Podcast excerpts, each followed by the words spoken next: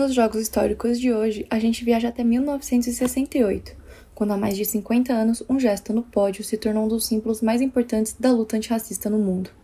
Nesta edição, vamos falar de Tommy Smith e John Carlos, os Panteras Negras. Fala com o Ederson, entrou na área, ele vai fazer o gol, colocou, é e mete no Gabiru, criticado, odiado pelo torcedor do Inter, reverte, ele é o teu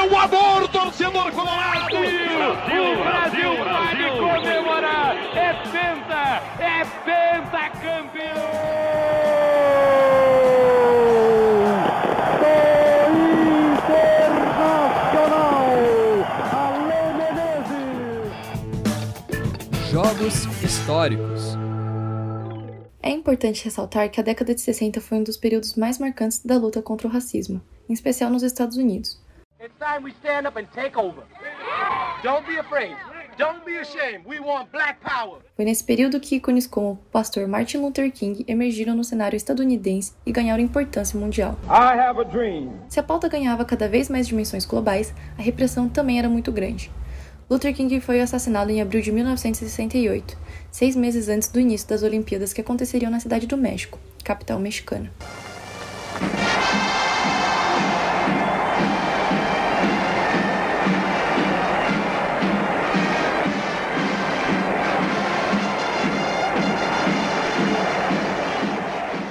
E aqui chegamos então aos Jogos Olímpicos que seriam históricos. Tommy Smith, atleta da delegação de atletismo dos Estados Unidos, chegava para disputar o torneio pela primeira vez, mas já como um dos maiores favoritos à medalha de ouro nos 200 metros. Mesmo com apenas 24 anos, ele já havia batido 11 recordes mundiais nas provas de 200 e 400 metros. Junto dele também temos John Carlos, outro protagonista dessa história. Carlos era menos badalado que Smith, ouro nos Jogos Pan-Americanos de Winnipeg, era cotado para brigar por alguma medalha. Então chegou o dia da final de uma das provas mais nobres do atletismo, os 200 metros. Carlos começou melhor e tomou a dianteira na primeira metade da prova.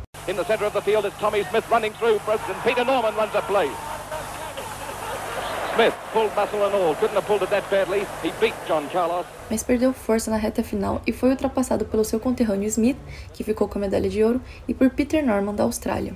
Com a vitória, Tom Smith bateu o recorde mundial com 19 segundos e 63 centésimos, marca que perdurou como a melhor na modalidade por 11 anos. Mas foi no pódio que a mágica aconteceu. Ao tocar o hino americano como tradicionalmente se faz nos Jogos Olímpicos para homenagear a nacionalidade do vencedor da prova, Smith levantou seu punho cerrado direito, enquanto Carlos o seu esquerdo. Além do mais, ambos estavam descalços, com meias pretas e vestindo luvas também pretas. Carlos ainda trajava um colar de contas, usado nas religiões de matrizes africanas em memória ao linchamento de que negros sofriam nos Estados Unidos, enquanto Smith usava um lenço preto no pescoço. Também os três atletas do pódio, incluindo o australiano, que era branco, tinham distintivo do Projeto Olímpico dos Direitos Humanos, criado um ano antes pelo Dr. Harry Edwards, do qual John Carlos era membro fundador a equipe olímpica estadunidense entendeu como um ato em alusão às Panteras Negras, grupo do país que lutava por igualdade racial e que usava o símbolo dos punhos erguidos e cerrados como sinal de resistência. Eles eram considerados um grupo com traços terroristas.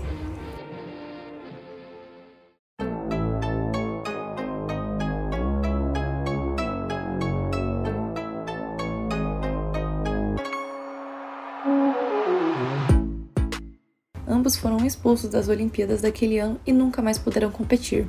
Assim se tornaram meros professores de atletismo. Nem mesmo Peter Norman, um australiano branco que usou o broche do Projeto Olímpico dos Direitos Humanos, escapou das punições. Ele não foi convidado para as Olimpíadas subsequentes em 1972. Recentemente, em 2019, Carlos E. Smith integraram o Hall da Fama dos Jogos Olímpicos e Paralímpicos dos Estados Unidos, e até hoje são considerados um dos maiores símbolos de resistência negra na história do esporte mundial. Os Jogos Históricos dessa semana teve roteiro e edição de Juan Grins e a narração foi feita por mim, Flávia Morichita. Na próxima semana tem mais. Tchau, tchau!